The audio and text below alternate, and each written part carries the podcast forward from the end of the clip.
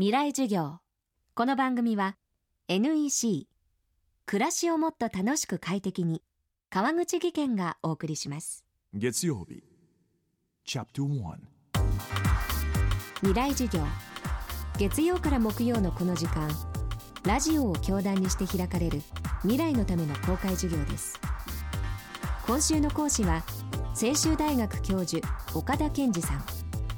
著書言葉が足りないと猿になる。静かに政治の話を続けようなどで知られる政治学者です。岡田さんは著書の中で今の社会に大きく欠けているものは言葉とそれを尽くして考えることだと一貫して訴えています。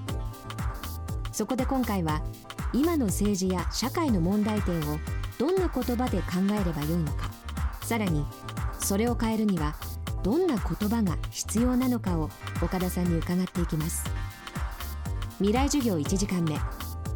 まず岡田さんに私たち日本人は政治をどんなものだと考えてきたのか分析していただきました。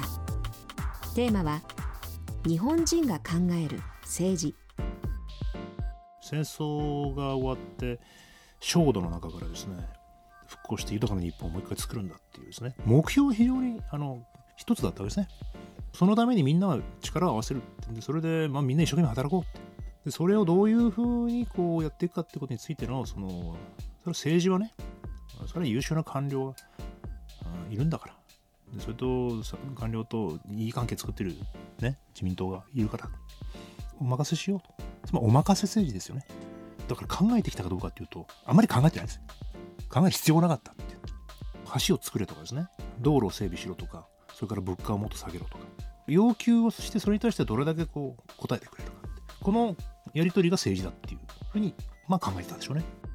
こうした時代を経て政権交代が起こりこの国の政治は大きく変わったかに思えました。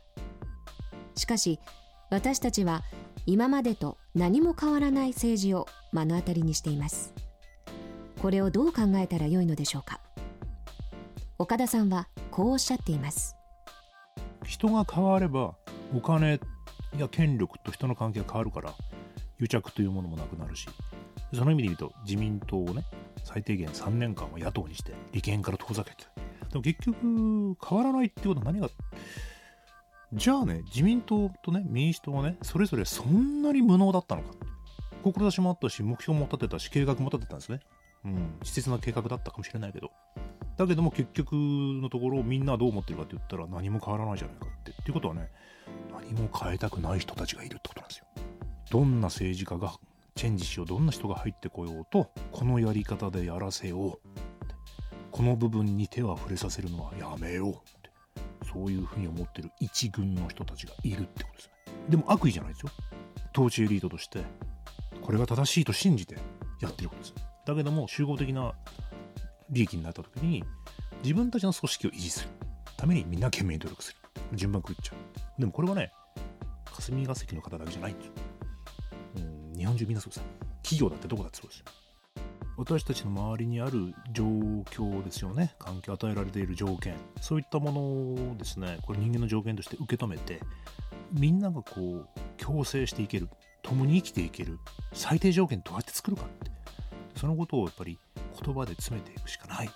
でそのことは政治家が使う言葉と一般の有権者が使う言葉は違うかもしれないけど官僚が使う言葉は違うかもしれないけども言葉でそのことを詰めていく以外はない。でそのことは逃げも隠れもできないことであのお任せじゃなくてあなたのいやいや俺の問題だと、うん、いうふうに考える以外ないんだっていうとこですね。地球の息遣いを宇宙から見守っている人工衛星があります。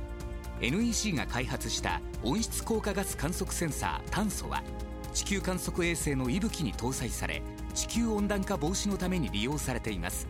役立つ宇宙の開発に貢献します。NEC こんにちは。新井萌です。地球にも人にも優しい OK 網戸で気持ちのいい夏を送りましょう。萌えは網戸でエコライフ。川口技研の OK 網戸網戸買う